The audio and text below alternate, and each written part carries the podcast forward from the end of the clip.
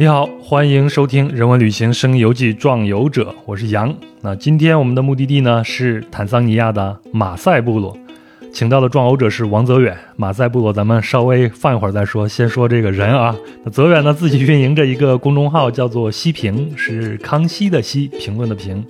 那公众号的副标题呢是“世界民族部落与历史文化”，然后这个公众号的介绍是呢。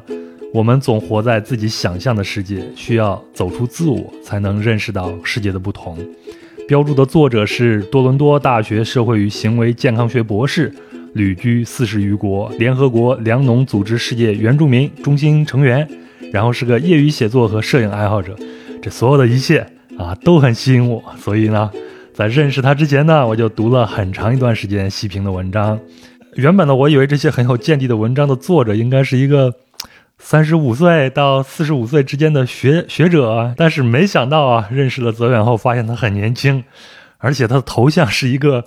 一头脏辫的造型，就非洲的那种地垄沟式的脏辫这太这这太出乎我的意料了。这样好了，我先请出泽远给大家打个招呼。好，大家好，哎，我是王泽远，很高兴来到《壮游者》的节目。泽远，呃，我我比较好奇啊，就是你这个专业是社会与行为健康，你这个专业主要是在研究什么样的一些内容呢？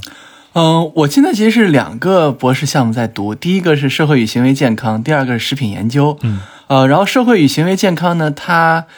就可以理解成一个社会科学和医学的一个结合，像有的学专业，有的学校把它叫做社会医学。就说它，因为传统的医学呢，它都会研究一些临床的，比如说这种病毒啊、细菌啊、呃打针啊、吃药啊这些内容。但是呢，它医学它其实不仅仅是一个身体的部分，它跟人这个社会，呃也有很多的关联。呃，所以这个专业就是就是主要就是培养一些就对两个领域都有一些这个比较呃丰富的知识的人，啊，然后把这两个领域去结合起来，就重点是去看这种我们的社会因素。啊，就包括像这个民族啊、宗教啊、啊经济啊、政治啊、种族啊、啊等各方面的原因如何影响人的健康。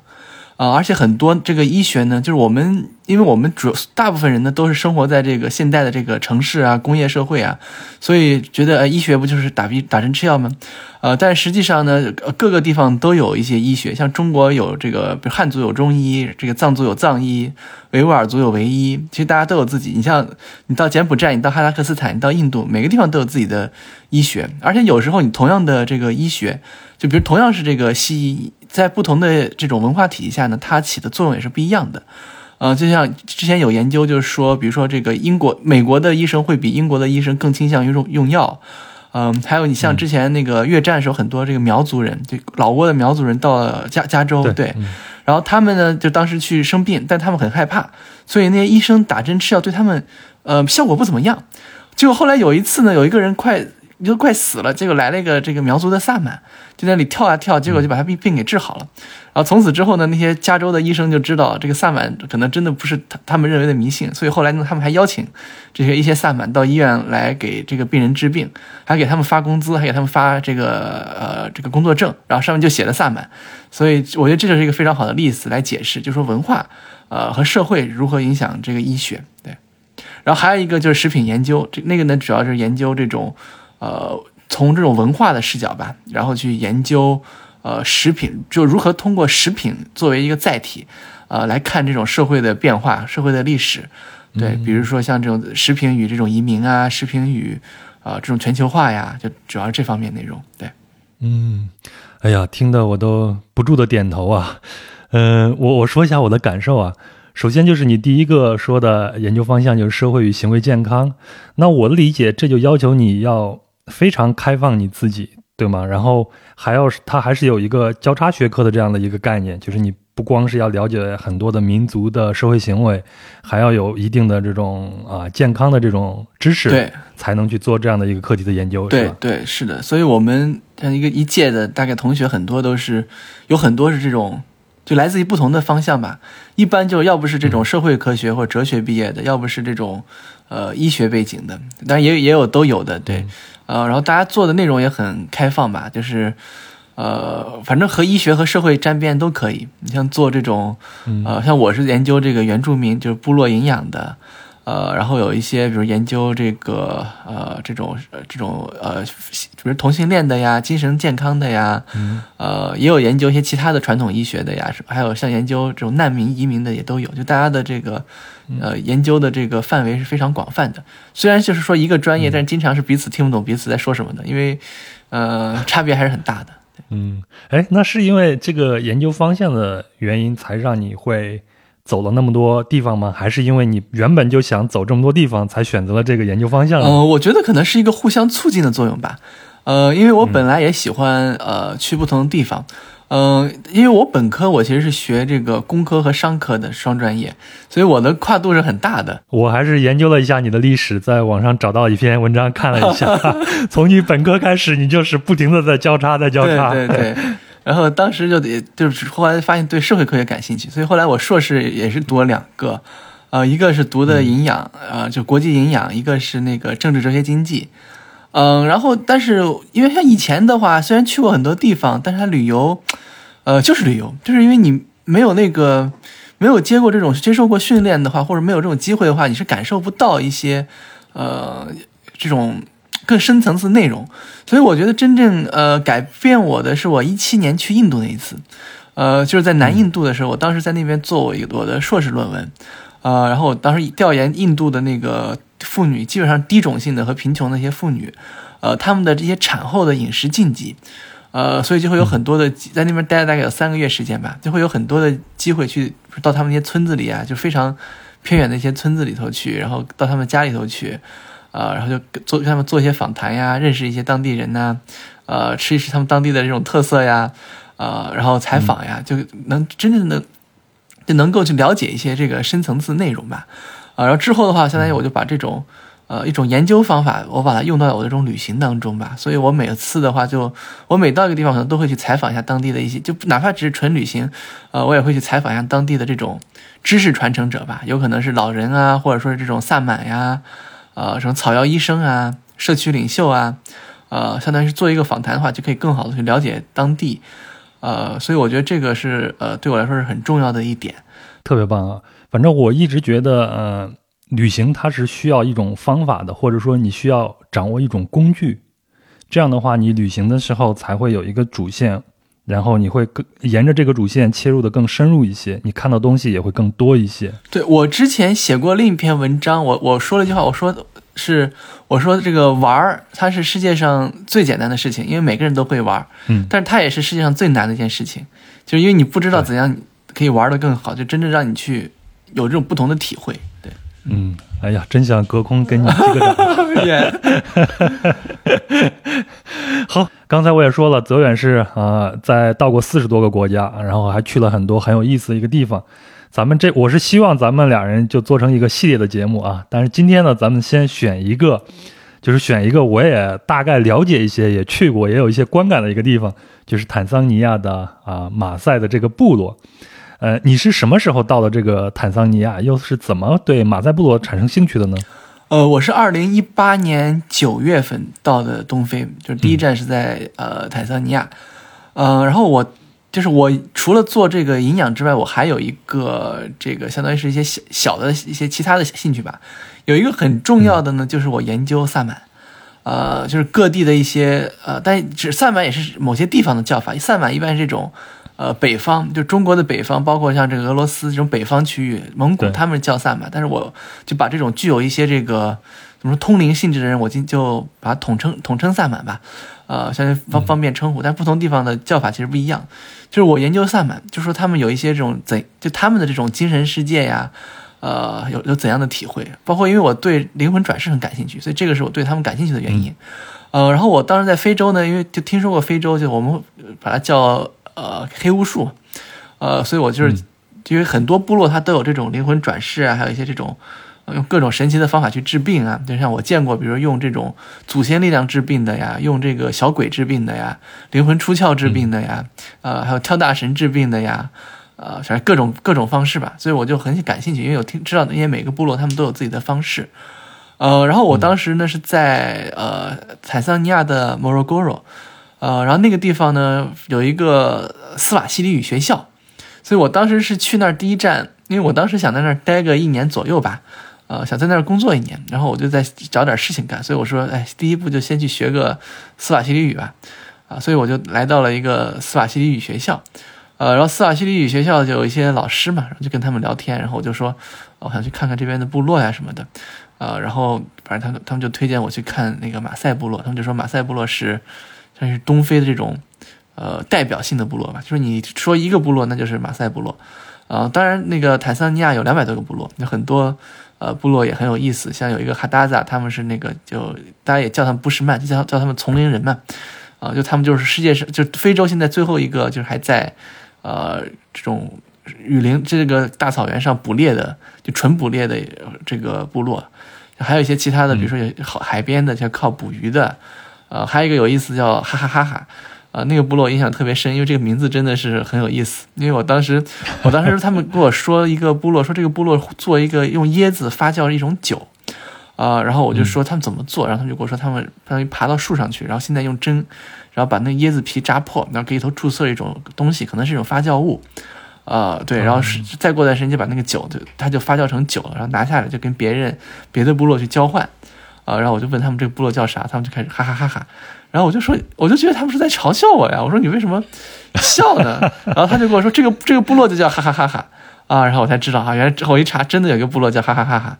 对，就是反正就对不同部落感兴趣吧，就是总体来说。所以后来啊，就觉得先去看看马赛部落吧。嗯，反正你去坦桑尼亚，我是二零一四年去的。无论你是在达雷萨拉姆，还是在石头城，也就是桑吉巴尔，桑吉巴尔岛上。都能看到马赛人的这样的一些形象，因为他们非常典型，就是穿着那种红色的袍子，然后手里边拿一根木棍，对吧？远远一看就能看见他们，就非常的醒目，所以对马赛部落就会产生一个很强的一个印象。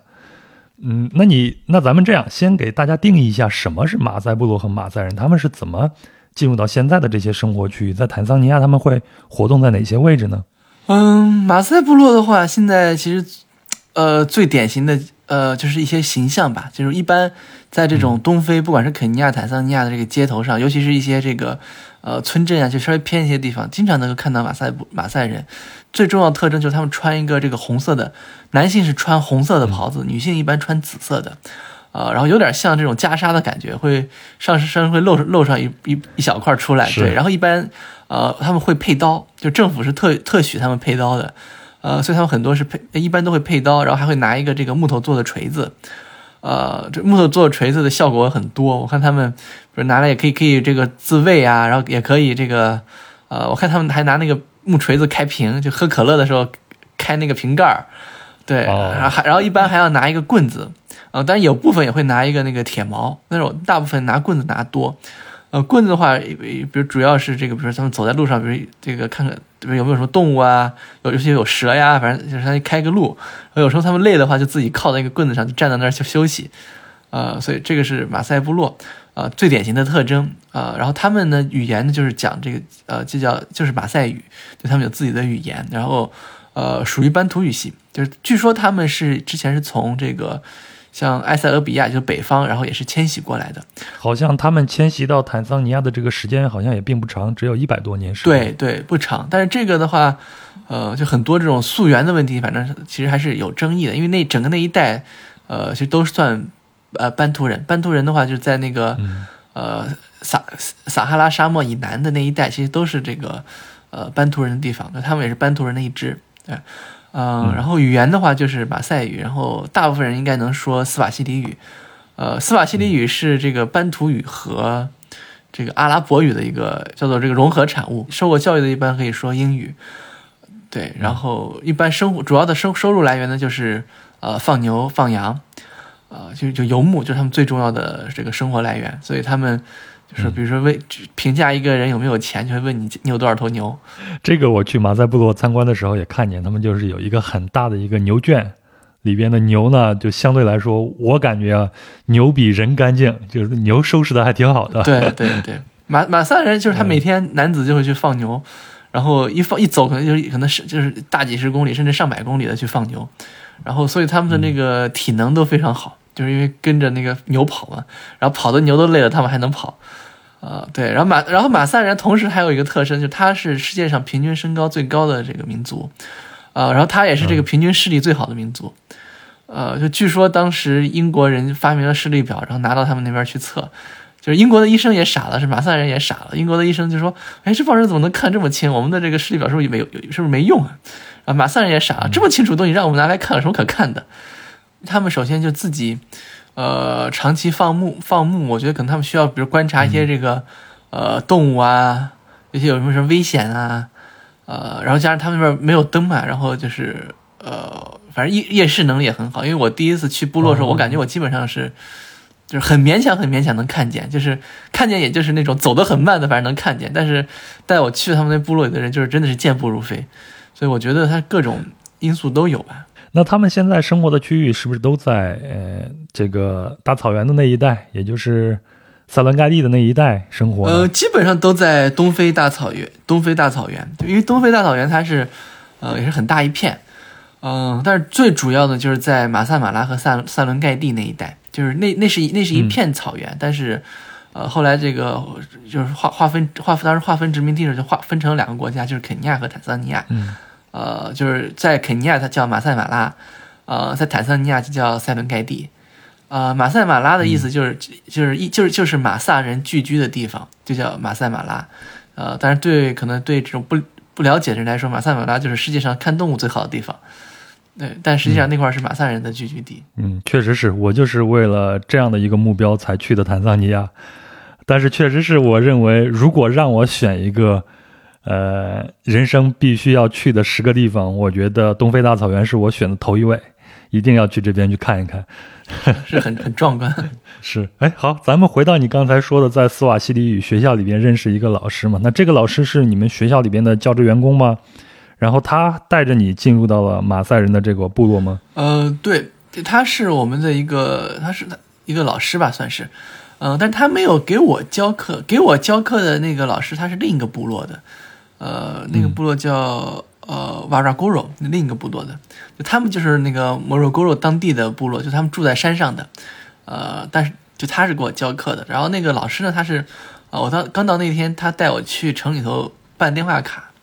呃，所以呃认识的，对，好，其实其实学校里头有好几个马萨的老师，然后他们还是呃亲戚关系，所以他他先带我去城里头转了转，然后后来的话就把带到了部落，然后他还有他的一个弟弟，反正跟我带着我一块儿去的。咱们接下来聊聊这个部落。我先说一下我去看的那个情况啊，我应该是去那个呃萨伦盖蒂去做了一个三四天三夜的一个 tour，然后其中有一站就是去参观在萨伦盖蒂国家公园里边的马赛部落。嗯，去的时候呢，然后导游就开始给大家要钱，十块钱，十块美金一个人。然后当我们到这个村子的外头。就一群马赛人在这等着，就是咱们刚才说的那那些典型的这种形象，每个人手里边就拿一个棍子，然后会有一个欢迎仪式，大家就在那跳舞。基本上这个跳舞呢，就是直上直下的这种弹跳，然后有一些很整齐的、很有呃威力的这种喊叫的这个声音。然后呢，大家就进村子，我看到的就是这种茅草盖的这种顶，跟这种蘑菇一样。然后它的这个房子就是这个。树枝上面再抹一些土，就这样盖成一个房子。还进这房子里边看了一下，就非常非常的黑，里里边就摆一些比较啊普通的这些炊具啊什么的。然后看到的还有牛，还有大量的牛。然后呢，就是在做一些手工艺品，这样去收卖。我看他们的生活方式，或者说他们经济的一个主要的来源，就是靠旅游业了。那你参观那个马赛的部落是什么样子的呢？它在什么位置呢？嗯，我其实前后去过两个。呃，我去第一个呢，它是在这个摩洛哥罗，然后第二个呢，其实也在塞伦盖蒂那边，就我后面又去另一个，就两个还是，呃，有一些差别吧，呃，但是这两个都绝对不是这种旅游区，就都是这种他们正宗的生活。呃，先说一下摩洛哥，摩洛哥罗在哪？就是可能翻译过来应该叫莫罗哥罗吧，呃，它大概离这个达雷斯萨拉姆坐车的话，呃，五到七个小时，因为它那个那个公路就一条单行单行路，然后。就是你堵车不知道堵多久的这种路，呃，你快的话可能最我最快一次四个多小时就到了，慢的一次好像快八个小时，嗯，但基本上就可能得六七个小时吧，就是从那个飞机到飞机下来到学校，呃，得六七个小时，啊，然后之后呢，我去那个部落，呃，是从呃莫罗哥罗在呃，坐了好像两个小时的这种小中巴，然后到了一个镇子镇子上，呃，然后那个镇子上那里呢，就是有已经是有这个马赛人的聚居区了，呃，所以我第一天呢就住在一个离他们镇子不远的地方，但不远的话，好像可能坐摩托车也坐了有二十分钟吧，就在镇子上，他们有人去接我，然后把我呃拉到了他们里头，呃，大概有。二十分钟，然后那个部落呢是在呃一个国家公园里头，国家公园的边上，所以就是有时候能看到什么大象啊、长颈鹿啊是能看到的，还有那猴猴子很多，然后再从那个地方再往里走，就是他们应该是反正也是很近的，嗯，大概再往里走，大概再我然后这是第一天，然后第二天我又去了一个更深的部落，呃，大概坐摩托车又坐了可能有快两个小时，呃，然后那那个部落就他们那个有一个萨满，就他们叫木干嘎。呃，就住在那里头，但那个部落就很小，就可能大部分也是住在住在外面的比较多，呃，所以主要是这两个部落，这两个部落，呃，我我第一天呢是去的是外面这个部落，呃，反正我到的时候天已经黑了，呃，反正就当时在那儿等了一下，就我那个老师带着我，后来等了一下就来了另一个，呃，骑着摩托然后穿着这个红袍子的一个马赛人，呃，然后就把我们。就接进去，就只能说这个灰尘很大，然后在草原上，啊，然后那个，因为他们那个植物经常上面有带刺儿的嘛，呃，所以还防还要要防着不要被这个植物刮倒，呃，然后进去之后呢，他们让我在那儿等着，等着之后过一会儿，他们就给我搬了个椅子过来，然后有一个老人就坐在那儿，然后他们就让我也坐，然后就教我，呃，一句马赛语，就说这是我们的这个老人，呃，老给跟老人打招呼呢，你要说呃呃帕帕斯派。啊，然后，然后我就说“帕帕斯派”，啊，然后那老人就很高高兴，然后跟我打招呼。但是这个，呃，那个老人就不会说英语啊什么的，就可能语言也不通，啊，他感我感觉他斯瓦西里语好像也不怎么会说，嗯，就是对。然后过了一会儿，这个，然后这个老人就走了。然后这时候又来一个，呃，可能中年的妇女带着她的一个女儿吧，那女儿估计也成年了，啊，然后就过来，然后他们就说，呃，这个要这个是呃叫妈妈，这个要叫妈妈史卡姆。嗯，但是史卡姆是一个斯瓦西里语，这个我知道。嗯，但但是那个斯派好像就是马萨语。呃，史卡木的话，在斯瓦西里语里头就是，呃，年就类似于咱们的“您”，就是年轻人跟呃长者打招呼就都用这个呃呃史卡木。啊，像一般的话就是啊哈巴瑞，啊哈巴瑞亚口哈巴瑞扎口都可以。啊，但是跟这个长者的话就要用这个呃史卡呃史卡木。啊，然后跟他们打了招呼之后，他们就跑到边上一个厨房去，呃，做饭去了。呃，然后这时候又来了几个小孩儿，这是轮番来参观外面来的人，对对对，对，有一个很有意思，就是说你对他们好奇，其实他们对你更好奇。对，然后来了一个呃一堆小孩儿吧，大概可能有七八个，然后年龄大的可能有个十来岁，最小的可能就三四岁，走路可能都不不算特别稳，然后就过来。然后就站在我面前，就全把头就是伸伸着对着我，然后我也不知道干啥，然后他们就给我讲说是在他们的这个呃习俗里头，就是如果这个呃尊贵的人摸这个孩子的头，相当于是对他们最好的最好的祝福啊。然后我当时就觉得很神奇，因为像去很多这种尤其东南亚国家摸头，相当于是对人家的侮辱嘛。对，一个对对。然后这边的话就是你摸他们的头是他们最好的祝福，所以一排人就争着在把头伸出来让我摸。然后我就把他们的头就挨个的摸了一遍，然后他们就很开心的走了。当时找到了活佛的感觉什么？灌个顶。对对对，是的啊。然后之后他就让我坐着，然后那几个人都走了，反正该干嘛干干嘛去了。老人我不知道去哪了，那几个女的反正在那里做饭。啊，我老师他说他给我去安排一下我住的房子。啊，然后那些小孩也走了，我就一个人坐那儿。然后，然后这时候反正就是他眼睛可能逐渐适应一些吧，就看就看得很更清楚，而且可能月亮也出来了吧。就是看到那个草原上，反正晚上呃挺黑的，但是偶尔反正能看到一些零零星星的灯光，啊，还有能看到那个在黑暗中的这种枯的这个树枝，还还有远处还有一些这个草原，啊，然后我也不知道做些什么，我就觉得我在这里要是有狮子来怎么办？嗯，然后所以我就我就转了转，然后我就因为那个厨房大概离我就二十米吧，我就跑到厨房去了，嗯，然后在厨房里我就进去，然后我想拍一下他们，就拍几张照片，让他们给我。呃，反正勉勉强强的交流了几句吧，呃，就主要说他们在做什么东西，呃，然后过了一会儿，那个因为厨房里头只有两三个女的吧，一个老年，一个中年，一个年轻的，我感我感觉他们很不自在。然后后来有一个那个女的就，呃，那个中年的女的，就是让我出去。然后她说这个，呃，厨房是呃，一般是只有女人才能进来的，说说说说男人不要待在厨房里头，她说让我出去等着就好了，啊，所以我就出去了。然后这时我老师来了，然后他就把我带到了另一个呃房子。那个房子的话，呃，相当于是一个，就第一个那个厨房，它是那种泥巴呃搭出来的房子，呃，然后它那个炉灶也是很原生态的，可能是几块石头拼到一起，然后中间啊烧点柴火，反正我看他们在上面煮，对，就是很低矮的对煮蹲蹲在那里煮米饭，嗯还有炒一些什么莲花白之类的。然后我就到另一个房子，另一个房子的话要呃高级一些，嗯，然后好像是他们这个堆堆了很多货物，呃，然后中间有一个木头桌子，然后我们就坐在那儿。然后这时候有一个人来给我们送了这个奶茶，就他们的那个牛奶嘛，新鲜的牛奶，一些嗯、奶茶，可能是应该是奶和一些香料，就是，然后我们就在那儿喝奶茶，就等着。然后过一会儿，那几个呃妇女就把这个饭就给我们呃送上来了，呃，好像主要是两道菜，一道是他们炒的牛肉，就把牛肉切成这种像骰子一样大小的牛肉，然后和他们的香料一块儿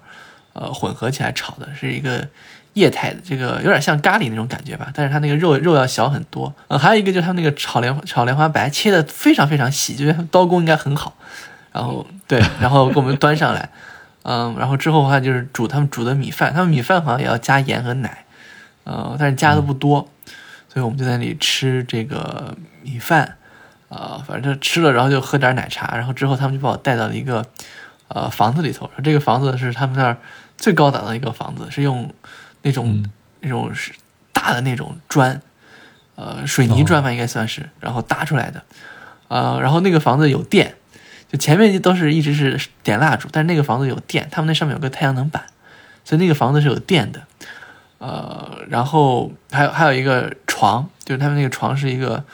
呃，算是有席梦思床吧，就是它有床垫的。然后那个房子还是相当于是个小两室一厅，然后那卧室也不大，都是放一个这种一米六的床，可能就很挤了。这相对来说就很现代化了。这个房子的建造的这种对，这个可能是已经他们应该是最好的一个当地最好的一个房子吧，反正反正他们把我就安排在那儿，啊，然后我就住那儿，然后呃，然后晚上反正就出去转一转，反正就他们房子对面就是他们牛羊嘛，他们那个牛圈羊圈呀，就晚上他们那牛羊就在那里还在那里叫叫啊闹腾啊，呃，然后太然后还有看这个月亮啊，反正晚上好像后来晚上天气还挺好，但也可能是我这个眼睛适应了，反正后面就就还这看的还挺清楚的，对。吃了马赛人的饭，你的眼睛也变得好了。可能是的，对，是的，是的，所以就就看，就我当时就觉得，哎，我说我要是，呃，我还有这个下辈子如果能记住我这辈子的话，可能这天这个晚上应该是我印象很深刻的一个晚上吧。呃，然后他们自己的的一些卧室，这个房子呢，就是各种各样都有。呃，最传统的一种是用牛粪做出来的，就是牛粪晒晾干，然后把它搭成墙。呃，然后地上也是铺的是牛粪，然后上面垫上大概呃五六层这个牛皮吧，这个就是他们的床。哦，那我刚才说的，我看进到那个萨伦盖蒂里边的那马赛的部落里边看到的那个房子，我不是说的是土抹在树枝上做的这种外墙嘛？那应该是牛粪了，我感觉这么一说，我感觉应该是牛粪。也有可能是土，因为这个一般人看不出来，因为牛粪里头是牛粪是有味儿的，就是你能闻到的。嗯、然后就看他们剔牙嘛，嗯 然后睡觉前大家是要剔下牙的，也是看他们拿着刀，然后去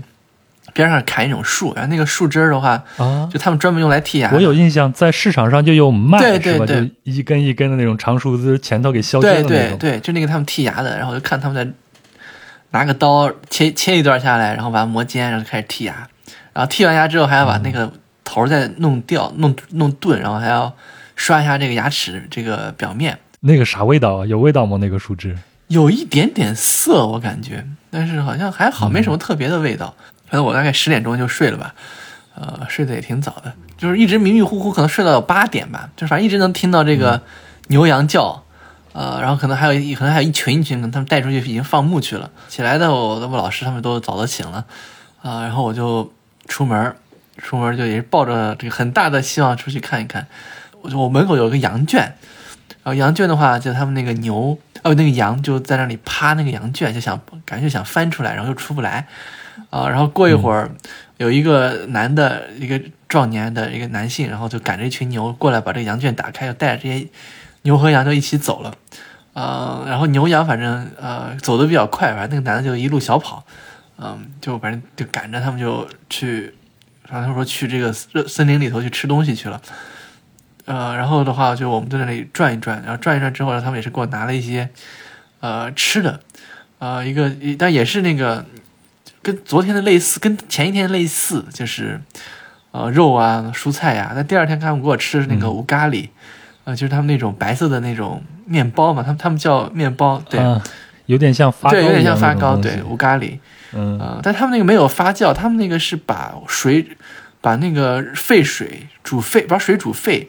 然后给里头加那个面粉，然后收干，反正这样做出来的。听你描述的这一顿晚饭和一顿早饭，顿顿有肉啊，这生活质量不错啊。这个是专门为了招待客人的，平常他们应该不这么吃吧？嗯、他们吃，我觉得他们吃的挺多的，并不是招待客人，但他们就是男人吃肉，女女人吃肉吃的很少，就他们这种哦，呃，吃吃饭是分开的，就男女是呃分开的，呃，这个跟他们的这种部落结构有关，呃，就是说他们是一个呃很典型的这种父系社会吧，就是男女分开，像一个呃就一夫一夫多妻，对，然后但是那个每个妻子要呃平等，所以说每娶个妻子要给这个妻子盖一个房子，呃，所以咱们咱们俗称的部落其实就是可能就是一个大家庭。啊，然后这个男的，比如他找一个地方，然后呃养他的牛羊，然后娶妻生子。啊，你像我的老师的话，他呃父亲有四个妻子，呃，然后他们这个反各种兄弟，不管是这个同父同母的还是同父异母的，他们是二十五个兄弟，呃，女的不女的不算，他是二十五个兄弟。呃，吃饭的话就是呃女性准备饭，但是这个吃饭的时候男性和女性是分开的。啊，然后吃的内容也有一些不一样，就是一般吃肉的话只有男性吃，然后女性的话她一般就是吃这个素菜，啊、吃的多，啊、然后男性的话一般吃肉和吃这种主食，就碳水，呃，他们在家吃饭一般是不吃素素菜的，他们觉得这个素菜是给女性女人吃的，就是吃素菜的话，啊、会让他们变得不再那么强壮，啊、所以他们都是是分开的。所以我觉得这一点好有意思，就好像，呃，咱们目力所及所能看到这种父系社会，好像都有这样的一些习惯，比如说像男女分开吃饭，对吗？我记得我小时候在河南的农村生活，那家里来客人的话，那就是我父亲去陪这些客人，但是我和我妈妈，我我们只能在厨房里边去吃饭，哦就是不能上桌的。对对，嗯，山东某些地方好像也有这样的一些习对惯。对对。那你刚才提到这个村子里边有这种老年人嘛，他们也是比较受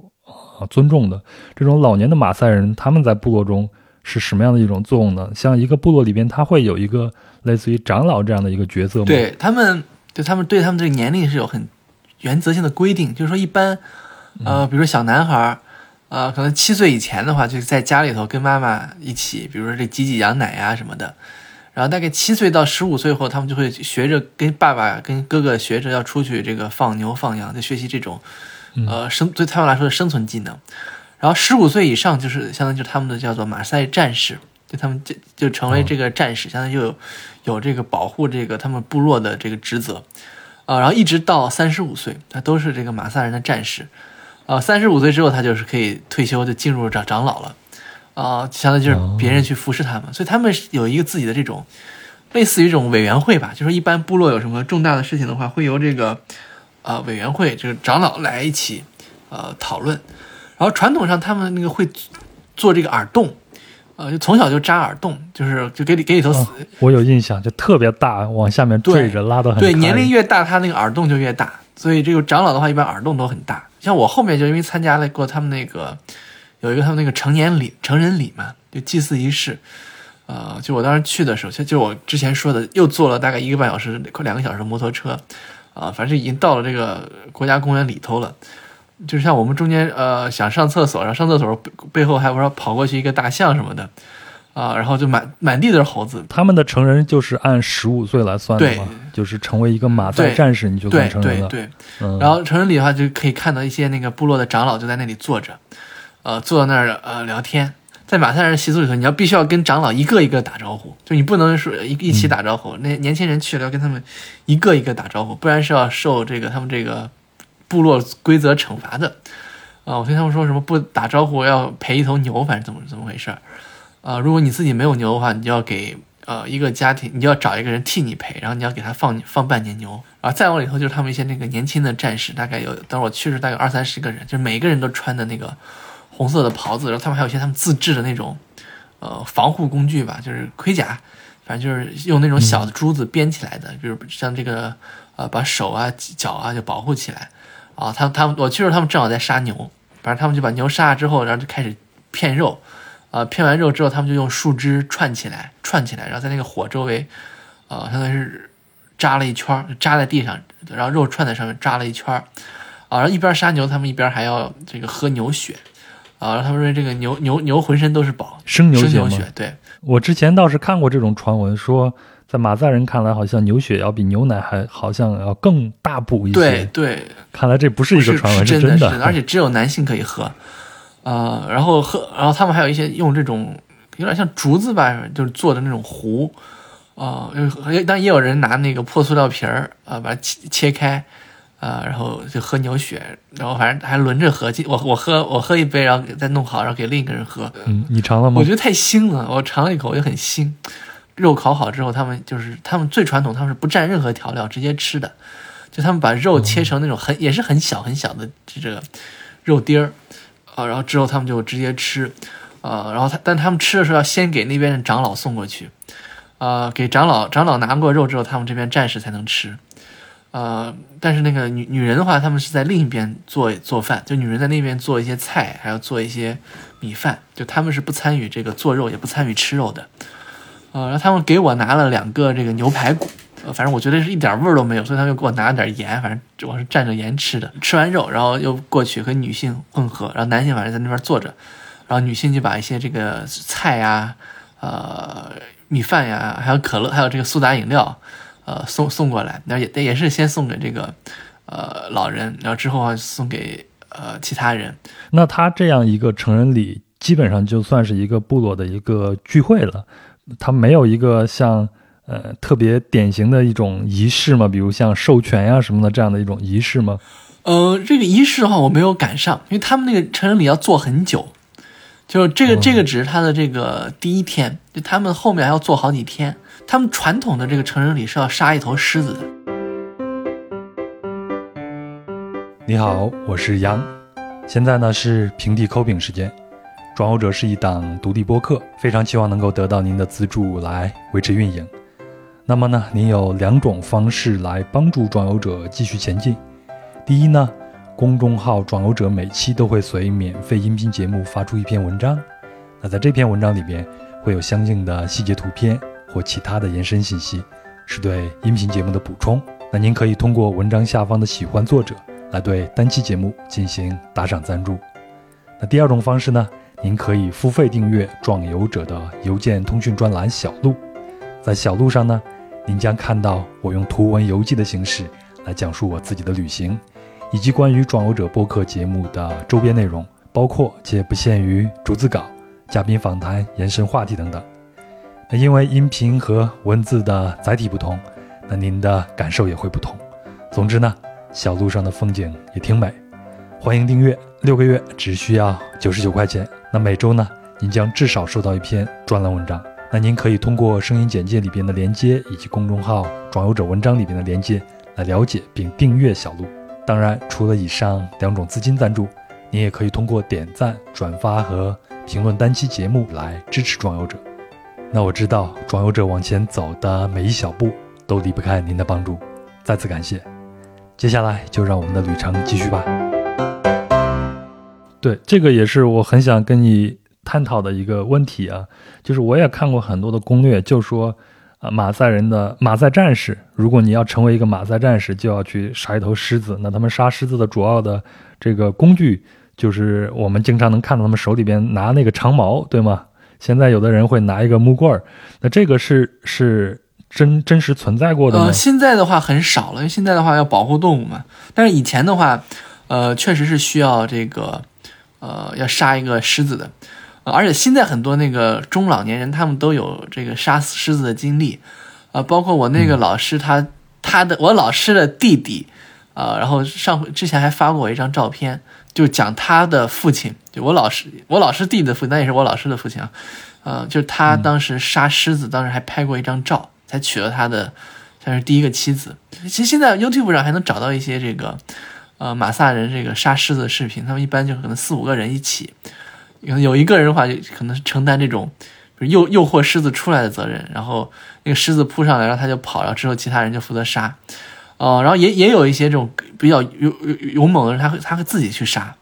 就他就悄悄悄悄悄悄的靠近狮子，然后把他那个长矛从他那个狮子的这个侧面一刀一下插进去，就把这个狮子的心脏和喉咙全部插穿。然后我还问他们，我说你们晚上会不会有狮子？他们说可能一年能看到一两次狮子吧。呃，对，我说我说那会会攻击吗？他说，呃，以前的话有狮子来，我们就把它杀了，但是现在的话，呃，可能也就不杀了吧。嗯，但是像另一个部落哈达萨，他们也是要猎杀狮子，而且他们还会把这个狮子油涂在身上，相当于这样他们就不会受到其他野兽的攻击。嗯，我们现在说这个杀狮子啊，因为我们现在都有这种动物保护的这种概念了嘛，所以现在听起来它是一个很残忍的一件事情。但事实上，在我们还没有这种概念的时候，比如像十八呃十九世纪，有很多欧洲人，他们就是到东非大草原上就以猎狮猎狮子为乐。然后他们也会雇这种马赛人或者当地的这些原住民去替他们啊引诱这些狮子，然后由他们来射射杀。另外呢，说到这个马赛人和这个狮子呢，以前在节目里边也提过，我一直关注一个老哥叫做非洲的青山，然后他在微博上有账号，他在坦桑尼亚的塞伦盖蒂国家公园中国处呃工作了很长时间，一直在呃塞伦盖蒂去工作嘛，他就非常反对游客。对这些马赛人进行施舍，比如去参观这些马赛人的村庄，给他们交钱，因为有一些数据显示，马赛人他们一百年前才迁到这个地方嘛，然后他们造成了东非草原百分之九十的狮子和猎豹的这种死亡。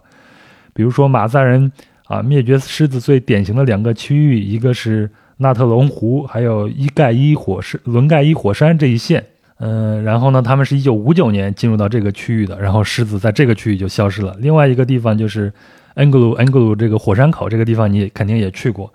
然后五十年前，火山口内的狮子还是可以自由的来往塞伦盖蒂还有恩杜图湖这一线的，但是马赛人进来以后，狮子就不敢走出火山口，然后外界的狮子也进不来，这就造成这个狮子的这种近亲繁殖的问题出现了。主要的原因就是马赛人他的主要的生产资料就是这个牛嘛，然后狮子有时候会去吃他们的牛，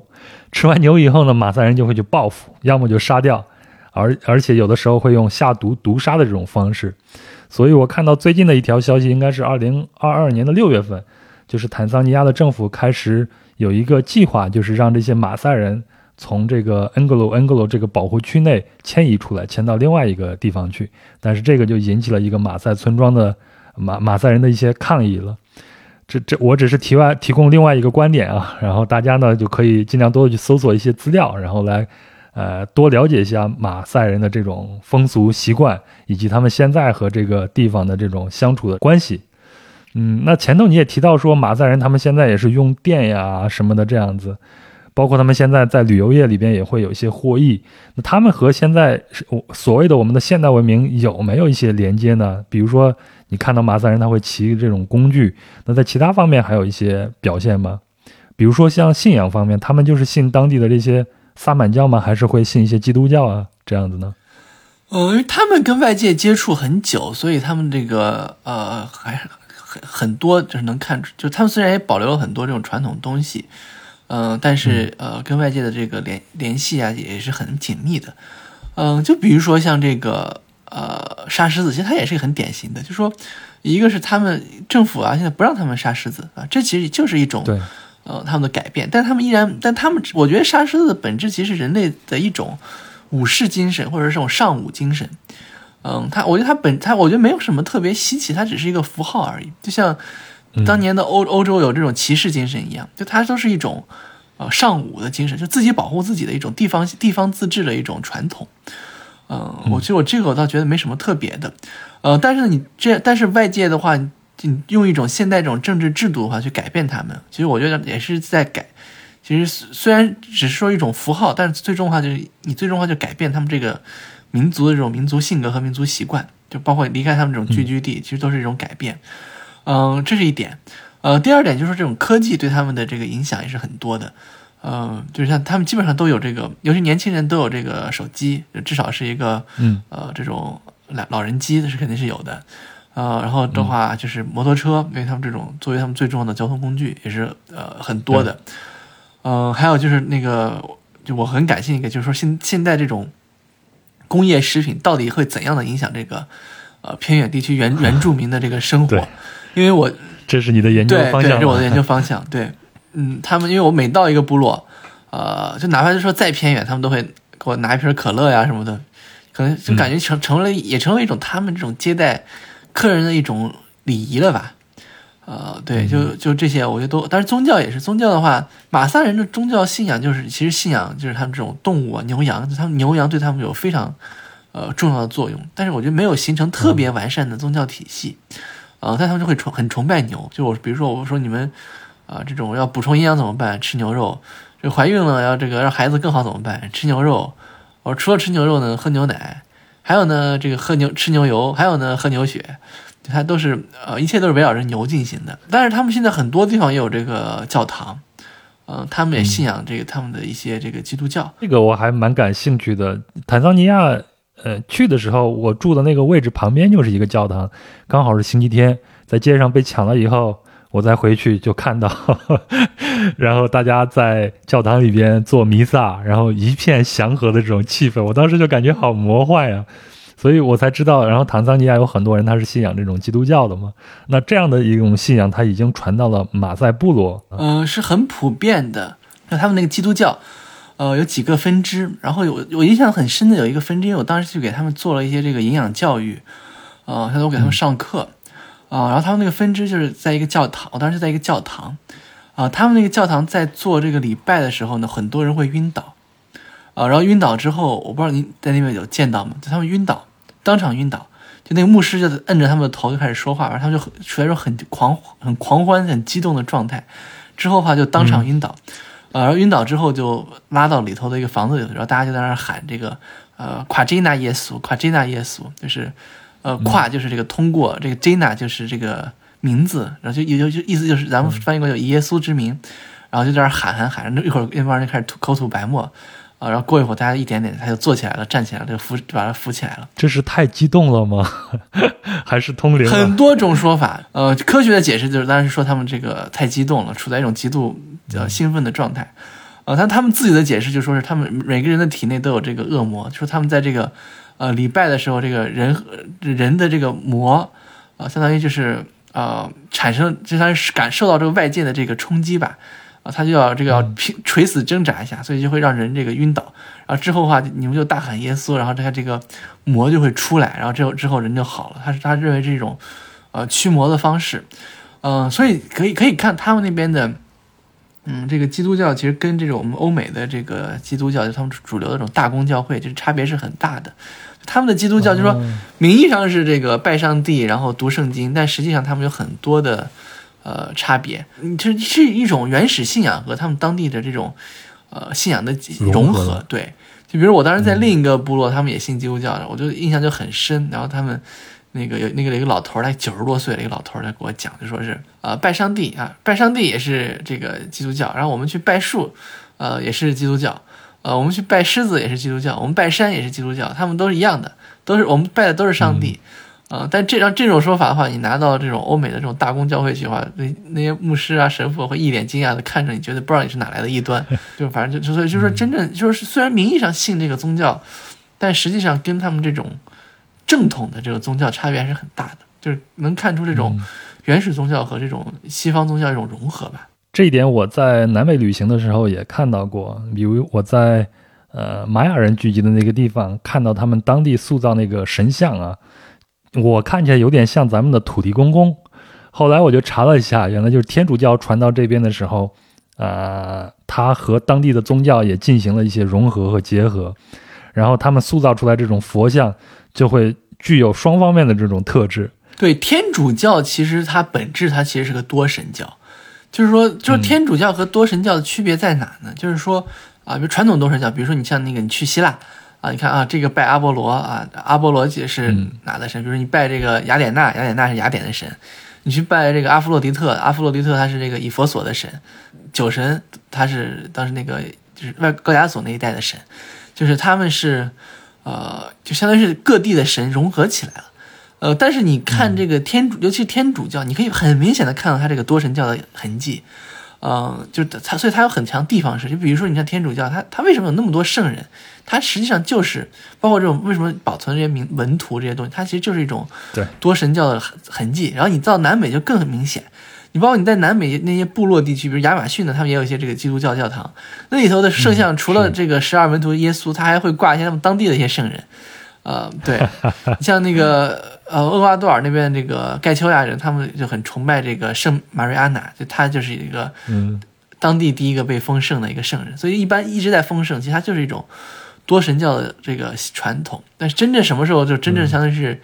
呃，人类真正进入一神教，其实就是呃，可能是伊斯兰教，但新教比天主教也有更多这个一神教的传统。所以呃，像这种多神教传统，它的这种地方势力会很强，就包括南美的社会就是很典型的，就它南美的话，它就很冲突很多，一到大选就大家就会闹起来。呃，但大选完了，大家又各过各的日子。南美的政局的话，其实就是反正一到大选就会闹，但它不会有什么大的问题。呃，所以天主教天主教社会它一般有很强的这种地方势力，地方性很强。就这一点其实类似于他们非洲，他他们也是以部落为单位，所以他们有很强的这个地方性，所以他们经常政府说话是没用的。是，我就前头说这个马赛人啊、就毒杀狮子这个事儿嘛，也是有一个新闻，应该是前几年，就是马赛人就因为自己的牛被吃了，然后就毒死了几头狮子。那这个呢，就让政府呢也不能不了不了了之，要追究责任还是什么，但是就引起就让这个部落的人不满，然后把这个路都给堵了。最后呢，政府也只能去派让这些当地的部落的有势力的长老去合事儿、去谈事儿，最后才把这场风波给它压下去了。对，是的，是的，因为他们这些原住民的这个凝聚力啊什么的，是都是非常强大的。像他马萨人他们之间，呃，虽然在不同地方聚居，他们之间也有很强的联系。就只要一有人号召，然后就是所有的马萨人拿着武器就冲过来了，然后他们那边战斗战斗力是这个非常的彪悍。呃，我但是我觉得现在，呃，就是当代的生活进入到他们这些传统的部落以后，会对他们，嗯，有很多的影响。我举一个小例子啊，就是我去那个小部落参观的时候，我从人家的屋子里边出来，就有一个马赛人带着我去了另外一个屋子。那个另外一个屋子呢，我在外面听，里边就是叽叽喳喳，就一群小孩儿，就跟咱们小时候上课。啊，这种课间的时候，那个教室里边传出的那个声音是一样的。我进去以后，里边的小孩还是在闹哄哄的玩的，但是，一看见我进去，所有的人就跟士兵看见了将军一样，马上回到自己的座位，马上坐好，马上有一个人上讲台上指着那个英语就在念，然后下面的小孩子都在统一的摇头晃脑的学英语。其实这是一个小小的一个学校，但是接下来带我进去的这个人就拿出了一个捐款箱子。让我去捐款了，这点我心里还挺不舒服的。但但是我我我的意思就是说，现代生活包括我们游客的一些行为，其实已经影响了他们现在部落里边的一种生活习俗了。我不知道在马赛部落，你还有其他的这些类似的观察吗？嗯，后来我跟他们做了一个采访，就是我聊问问他们的这个理想啊什么的，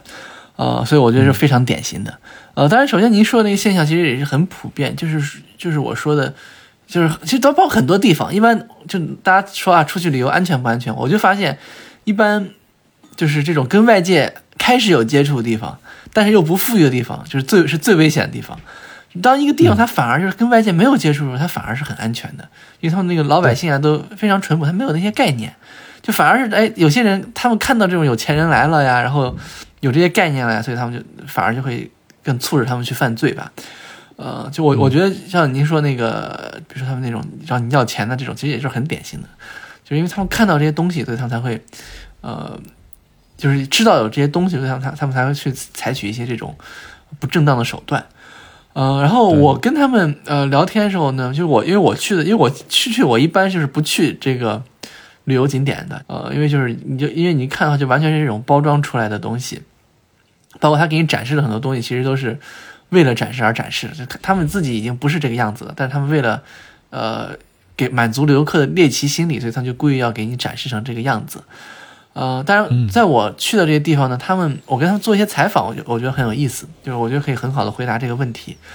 呃，就是我问他们，呃，当然首先他们先问我，就我说他们对我的好奇心比我对他们好奇心还要大，他们就问我，一定的。对，呃，在中国，啊、你们一个有钱人有多少头牛啊？就我说，就他们自己的这种思维是被 他们自己的生活是限制的，嗯，财产的单位是牛对，财产单位是牛。然后说，哎，在中国杀了人要赔多少头牛啊？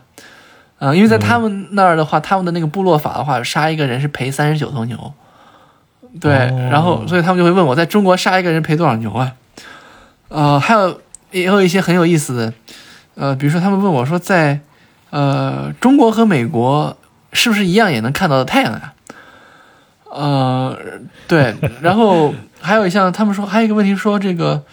呃，在中国和韩国，大家喜会会不会喜欢这个马赛人的舞蹈？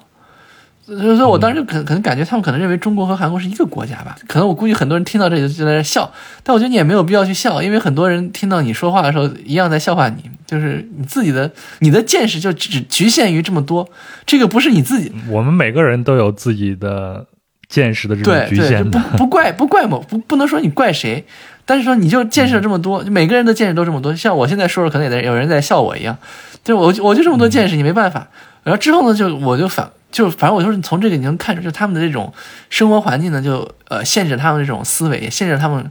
呃可能知道的东西，就是你根本就不知道，你也不可能去追求。然后之后呢，我就问他们，然后就是也一样的，我问他们，我说你们的这个理想是什么？啊，有一个人就说。呃，我我的理想呢，就是，呃，我要养这个一千头牛。啊我说，然后呢，你要干啥？嗯他说，啊，我要去修一个这个呃屠宰场，然后卖我们马萨人的牛，然后把它卖到这个呃这个欧洲去，卖到美国去。哎，我说，嗯，好。然后问另一个人，我说你的理想呢？他说我要有一千头牛。啊、然后我说为什么呢？他说我要去盖一个酒店。啊、然后我要酒店里呢，我要有这个席梦思的床，而不是我们马萨人的床。就这这也是很 也能看出来，就他们对这种外界的生活也是有这种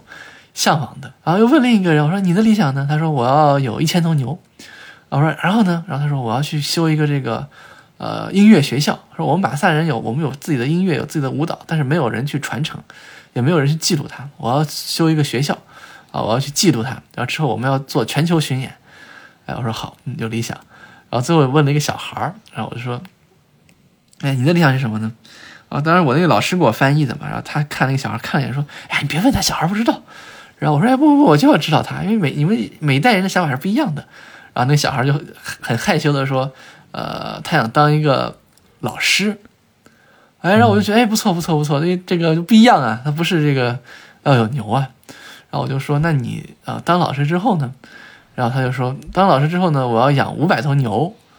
呃，然后然后我我说然后呢？然后他说五百头牛之后，然后我要给我们学校买桌子。他们的财富的唯一标准是牛，实现这个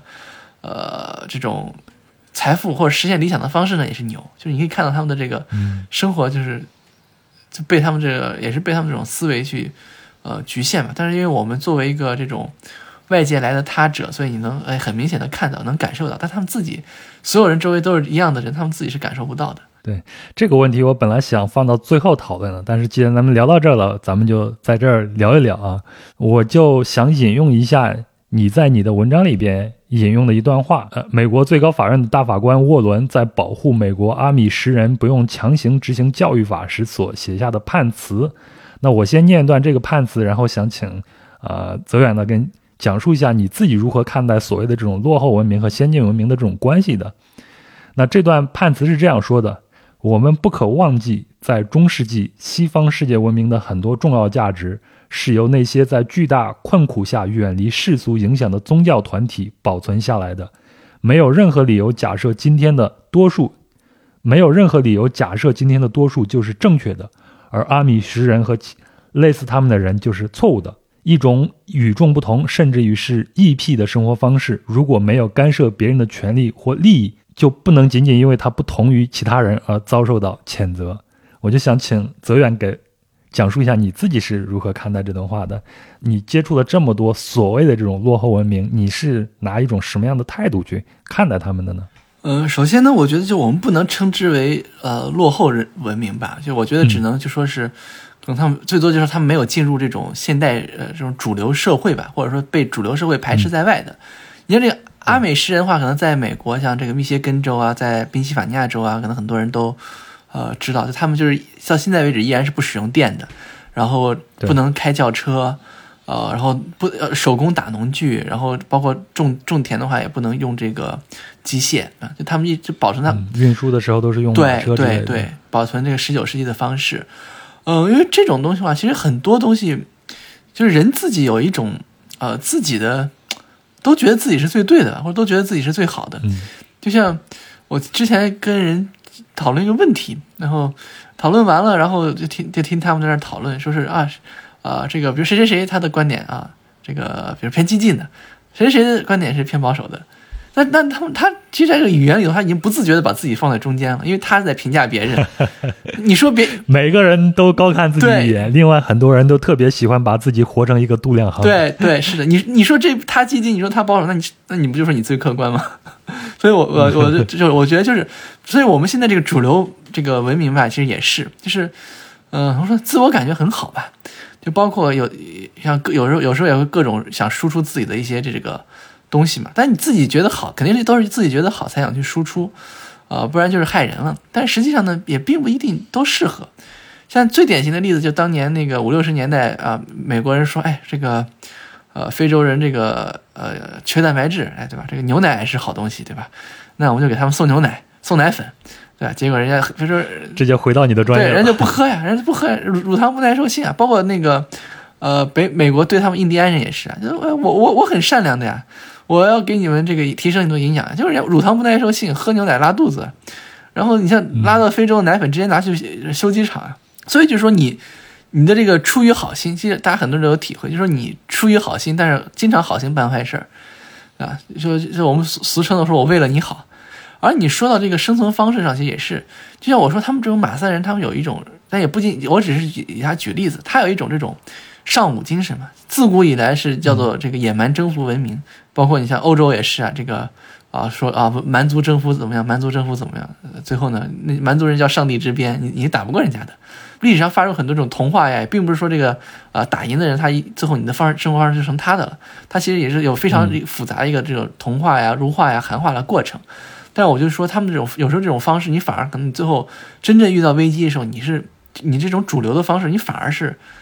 远远不如人家。就比如说像现在这种理解理解呃食物，对吧？你住在上海的，你住在纽约的，你住在东京的，你住在巴黎的，哎，举个例子，万一哪天这个供应链断了怎么办？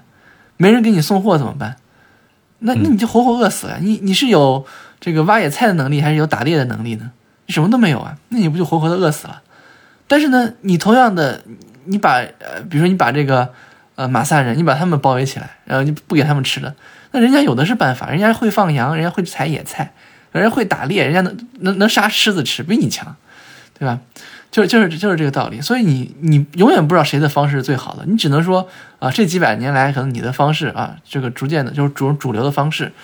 完全说是因为好，也并不能说你的方式是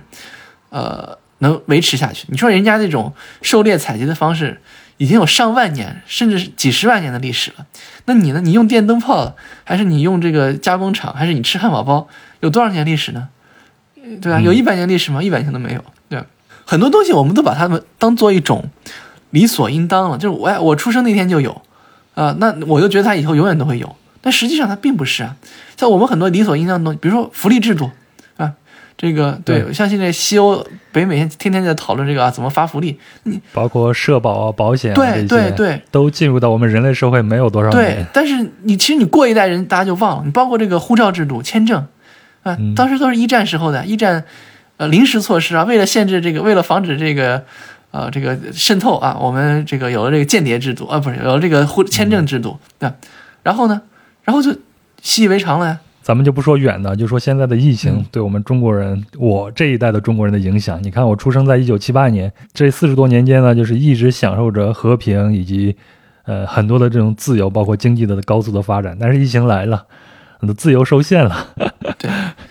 然后很多生活方式，你都会去反思它，它不是理所当然的。它是有很多偶然的因素或者必然的因素，慢慢的呃聚合到这儿，才形成了现在的这种情况。但是它也会疏忽即逝，马上就会消失的。用我用我的话说，就叫物理没学好，就是你不知道这个是守恒的，就觉得一切是免费的。你自由是免费的吗？你这个什么福利是免费的吗？那不是你不是免费的呀。但是大家就是已经习习惯了，几十年下来就习惯，他觉得一切都是免费的，一切都是理所应当的，都是天上掉下来的。所以他们这种生活方式也是，就是人家可能才是一种更持久的生活方式。可能真的出现大危机，这种你觉得自己的生活方式好的人，你反而你活不下去了。哎，人家那种你你你到时候人家那种反而还好。所以我经常跟他们开玩笑，我说要是这个世界大战了，我就到他们到他们那儿去投奔他们去。哎，你说这个，我前段时间去了一趟西双版纳。然后在西双版纳景洪旁边有一个基诺山，那儿有一个基诺族。那他们基诺族呢，是一九七九年才成为中国第五十六个少数民族被确定的少数民族啊。他们现在一共才两万多口人。那这两万多个人呢，就守着一个基诺山在这生活。那我去参加了一趟当地人组织的这种雨林的徒步，然后我就发现。雨林真的是一个宝库，在基诺人看了，他们所有的生活资料都可以在雨林里边找到，包括住宿用的这种木材，包括你吃饭的各种的食物、野果子，什么能吃，什么不能吃。这次我真的是大开眼界，然后我就感觉对他们来说啊，呃，可能现代教育并不是必须的一种东西。我当然不是在否定这个现代教育，我只是单纯从这种生存上来说，现代教育可能并不是一个。必须的一个东西，这个大山和雨林就已经向他们提供了所有的生存物资了。我我跟基诺族很熟的，我在那我在那边的一些村民的家里头住过的。呃，是云像他们那个雨林里头，真的是到处都是吃的。呃，因为我我后我还有一个那个文那个我有个研究在那个那个那个普洱的这个景迈山，他们他们是那个世界上最大的茶叶种植园，然后那里头他们也是这个亚热带雨林嘛。呃，我们在那里头大概发现找到大概有两百一百九十七种还多少种这个可持可可食用的这个呃动植物吧。他们当地人就真的是，呃，就到处饿了的话就出去出去采啊。包括我我在亚马逊也是，那当然这个以后有机会可以再深聊这个问题。我问他们家里有什么吃的？没吃的呀，啊，不需要买呀，家里也没吃的呀。我说那你们吃什么呀？不知道呀。雨林里边什么都有。然后过了，然后过了，然后过了一会儿出去。拿个竹竿出去溜达了一圈，然后拿了几条鱼回来，得意的跟我说：“看到没有，我今天吃这个。”就是他都是他有他们的这种生活方式，包括现在教育体系。其实，在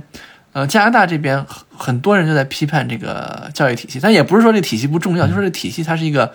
单一的评价标准。就很多人是很有知识的，但是他哎没有，甚至可能小学都没有学过，对他不可能进入你的这个教育体系，也不可能被主流社会认可。但是呢，人家其实非常有知识。你就不说远的，不说非洲，不说南美的，你就到这个西北地区去看看那些阿訇，就是非常典型的。像我当时在那个临夏市，就不是宁夏省，是甘肃省临夏市。嗯，对，那个东方的卖家。对对对对，东方卖家。呃，我这两天还是很怀念那个地方，因为我因为我是两年前在那块待了大概有一个月时间吧。这两天正好那个云云盘里的那个历史上的今天，就天天给我推送那些东西。我就正好就想起来了，那阿訇很厉害的，那当当然家里头去，公元八百年、公元九百年的《古兰经》，家里好几本啊，然后那语言，阿拉伯语、波斯语，嗯，都会，然后还他们自己的当地的话，啊，当然还还很多还会汉化，一一手漂亮的书法，那个阿拉伯语的书法啊，自己能家里那些藏品都能放一个博物馆，你你但是你从这种经济社会角度。你干嘛的？我卖牛肉面的。人人家其实也是非常自成体系，都是非常有这个，呃，知识面非常厉害的。就是你跟他，你去跟他们讨论他们的，你绝对是讨论不过人家的。人家就把你虐虐成渣渣。包括你像那个福柯，就他写那个《疯癫与文明》，他就其实就我当时读完了，感觉就是，哎，他可能就是因为他说就以前就说以前并没有说什么精神病的概念，很多都都是医学化的东西。那很可很可能我们现在的精神病人，他们才是正常的，我们才是有问题的，只不过我们人多把他们关起来了而已。所以需要飞跃疯人院的是我们。对对对，所以很多都是这种这种，就你不要觉得自己是对的，很可能，呃，人家的这种生活方式才是一种呃真正的这种可持续的生活方式。包括现在这个呃世界都在啊追寻什么可持续的生活方式、可持续的这种呃发展、可持续的食食品系统，呃最最后都发现要从这个呃原住民的身上去找一些这个知识。对，反正咱们、聊了这么多啊，我觉得咱们面对和我们不一样的这种生活方式的时候，一定要保持一个非常开放的一个态度去看待它，不要拿我们的这种生活方式直接去格式化他们的这种生活方式。我觉得这个是最不可取的。对对对，是的，是的。咱们最后一个话题，咱们还回到这个马赛部落，你还去探访一个巫医是吗？这也是你的一个研究方向，这是怎么回事？对，呃，因为我是想以后写本书，就是我自己对这个灵魂转世、前世记忆很感兴趣，就包括自己有一些这种你这个宝库，以后咱们慢慢聊啊，多出几期也有一些这个神奇的 体验吧。呃，所以我每到一个地方都会去呃采访一下当地的这种，呃，反正你不管怎么叫吧，你叫巫医呀，叫萨满呀，叫通灵人呐、你像在云南云南那边叫莫拔，对吧？然后在广西叫摸公啊，反正就是不同的叫法。对我都采访过很多，所以我后面想把这个也，就是我现在在写我之前的一些那个访谈的经历，我想出书。后面我把这个出出来，我就想写这个巫医这些的经历。嗯、然后在这个东非这边的话，呃，他们呃也是有一套，每也是每个部落都有，呃，然后原因也不一样。我当时去的那个呢，就是它也是在很深的地方，呃，他们巫医一般就住在森林边上，因为他们要去采一些药。呃，这个巫医他们是通过在睡梦中给人治病，嗯、就是怎么说呢？就是说他们，呃，就你要去有有问题的话，你就要去求找他们，然后他你给一件他们你的随身衣服，这衣服上呢就附着有你的能量。啊、然后之后他们就跟这衣服睡觉，然后他在梦里头就可以看到，呃，比如他们祖先就会去帮助他们，就看到一些呃发生什么事情。呃，我去的时候呢，正好有一个年轻人，呃，大概可能二十多岁吧，我觉得，呃，刚刚好那个医生刚把他治好，巫医刚把他治好，他是腿疼，呃，然后在医院看了很久没看不出来，所以就来找巫医。后来就说那个巫医就说他是被下诅咒的，但是这种巫巫也是任何都有这种白巫和黑巫，所以他他巫医就他是相当于是帮助人，就是这种白巫，就就是他不会去害人的。他说那个人是下了诅咒的，他们就会在梦里就会知道怎么回事，然后之后啊就会呃告诉他们啊，他自己会去采一些这个野药，然后这个药草，然后放在这个犀牛角里头，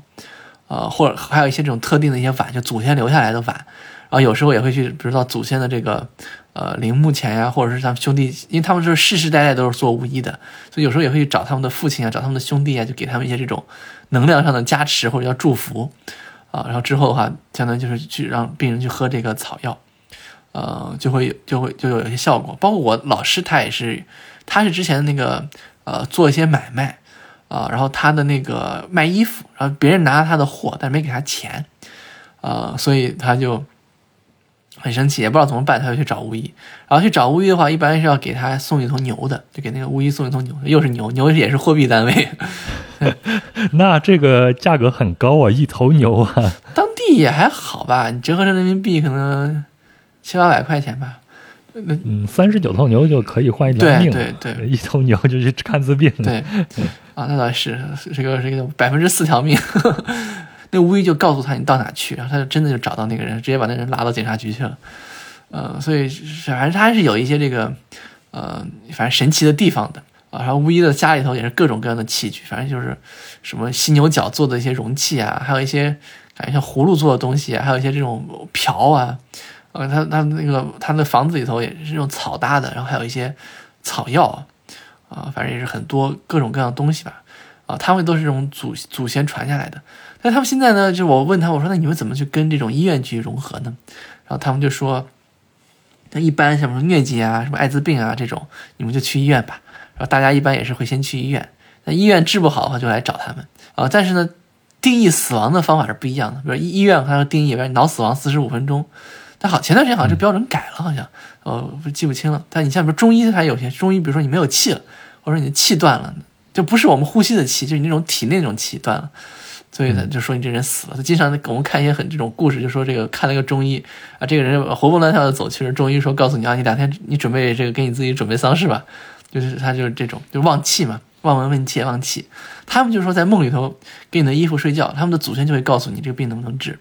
如果能治的话，这祖先就会告诉你到到哪去采药，但是治不好的话，祖先会告诉你治不好，然后他就只能遗憾的告诉你回去准备丧事去吧。这个其实很多你在云南、广西其实都有，都都能找到，但是你不容易，一般人是首先不知道，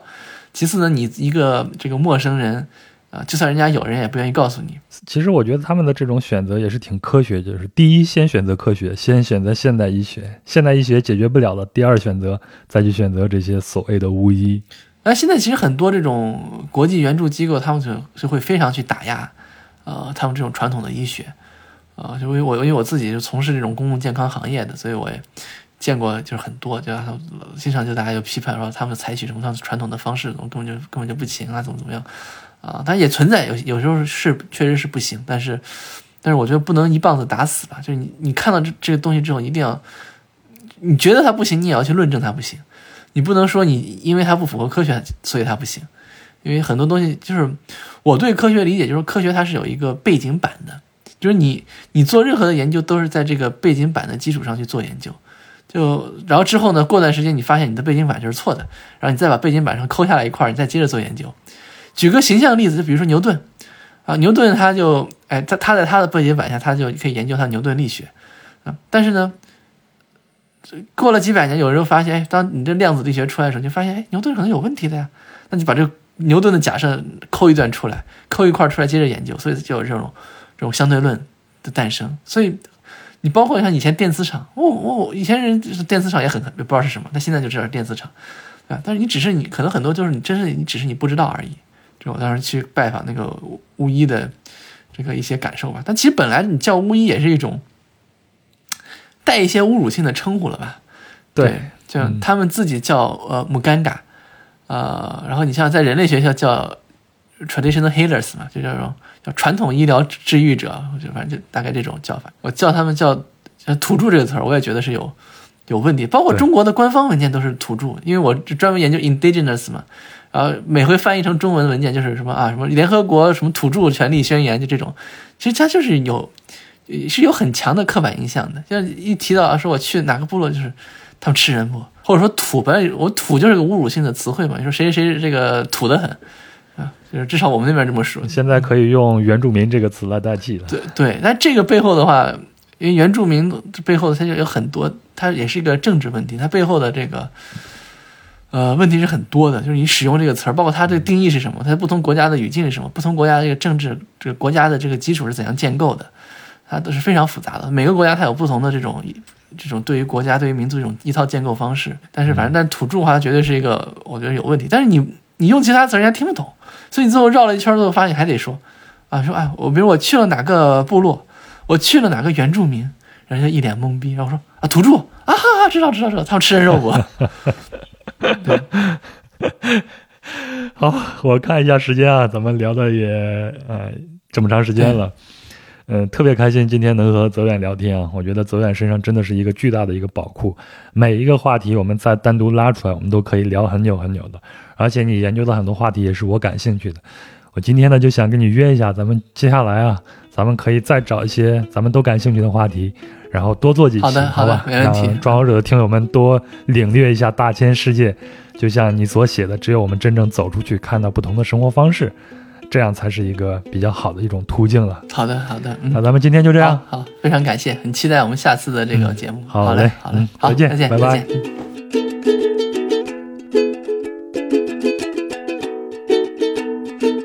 好了，以上就是本期节目的全部内容了。非常感谢泽远的分享，也感谢您的陪伴和收听。那如果您对本期节目有什么想说的、想聊的，都可以在留言区里边留言。那我和泽远呢会来回答一些问题，和您互动。另外呢，我们在节目里边提到的相关细节图片都会在公众号“壮游者”的文章里边展示，请您微信搜索并订阅“壮游者”就可以了。接下来呢，我先感谢一下通过公众号为上期节目赞助的朋友，分别是王宇、WJ，啊，这是小萌或者小梦，这是拼音啊，都是拼音全拼，还有叶小瓜，还有徐徐，以及在喜马拉雅打赏的我爱 Rain Snow、Karen 孔、李荣幺二二九、听友四六三九零三二六等等，啊，非常感谢你们的赞助。那您呢，也可以通过公众号文章下方的喜欢作者对本期节目以及其他的节目进行打赏，也可以付费订阅壮游者的邮件通讯专栏小路，半年只需要九十九块钱就可以解锁一些还不错的内容。那您可以在本期节目的声音简介以及公众号的文章里边看到订阅方式。那接下来呢，要回应一些评论。在上期临时加更的节目《从老家回家》下呢，有不少评论啊，在听友群里边也有不少的讨论。其实即兴做这期节目时呢，我预料到会有一些共鸣，但没有想到这么多。看来呢，和父母和家乡的关系是很多人的困扰，或者说是非常关注的一点吧。呃，福尔摩斯懂说对父母的控诉啊，其实不是控诉啊，我说的时候的心情只是吐槽而已。那福尔摩斯懂说很多共鸣，我一直以为是自己太懦弱了，谢谢你们。啊，也谢谢你啊，福尔摩斯懂。其实换个角度想，我们双方啊，还有我们自己，其实并不是懦弱，而是在小心翼翼地保护这份感情而已。只不过我们还没有想到，或者说找到更好的办法去解决它，对吧？说出来，其实对我已经是一个很解脱的一件事情了，也是很勇敢的事儿。希望你也能。另外呢，苏成留言说。对于死亡和这个时代的更新是无法强加于家人的，只能放下期待，各自安好，有边界的和谐相处。我觉得说的特别对，这其实就是我们的，啊，俗话说的睁一只眼闭一只眼嘛，对不对？嗯，我觉得问题一就在于我们彼此有太多的期待，那问题二呢，就在于有了期待，才有了这些越界的行为。那这个越界呢，不光是父母对后代。也有我们对父母，是吧？其实这个想明白了就好办多了。还有呢，是木子啊，木子说真好，有爱的人可以说说啊。没想到和杨哥这么相像，当然这可能是中国大部分家庭的情况。我今天还把我妈拉出去，郑重地问她能不能和我爸离婚，虽然他们都快七十岁了。我妈说啊，她过几天就好了。那我说。从小到大都这样，我再也不想过这样的日子了。我今天自己也突然在想，不必再纠结回不回老家了。毕竟，如果可以，当初就不会走，而且越远越快乐。我辞职一年半了，也还在每天撒谎瞒着我爸妈。唉，真的想和木子隔空击掌啊！这个每天撒谎的技巧啊，我们俩可能需要交流一下，互通一下有无。呃，另外呢，看到你劝妈妈离婚，啊，其实我身边也有这样的例子，你很勇敢，也做得很对。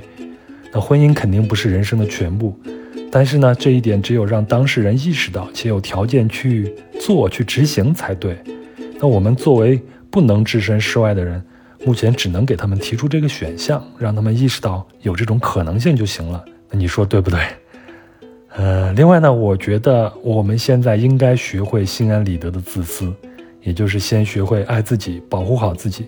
然后才能平心静气的去面对和处理这些事情。所以，啊，祝你一切顺利。最后呢，还有一位听友留言啊，五年了还不结婚，那 这条留言我没有回复，就在这儿说，没有法律规定要交往多少年必须结婚吧？这样问问题可有点耍流氓了。好，那就回复到这儿。最后呢，如果你想加入壮游者的听友群，请添加壮游者二零一八，也就是壮游者的拼音全拼加上二零一八，然后呢，他就会将您拉到群里边。好，那咱们这期就到这里，祝您开工大吉，新的一年一切顺利，咱们下期再见。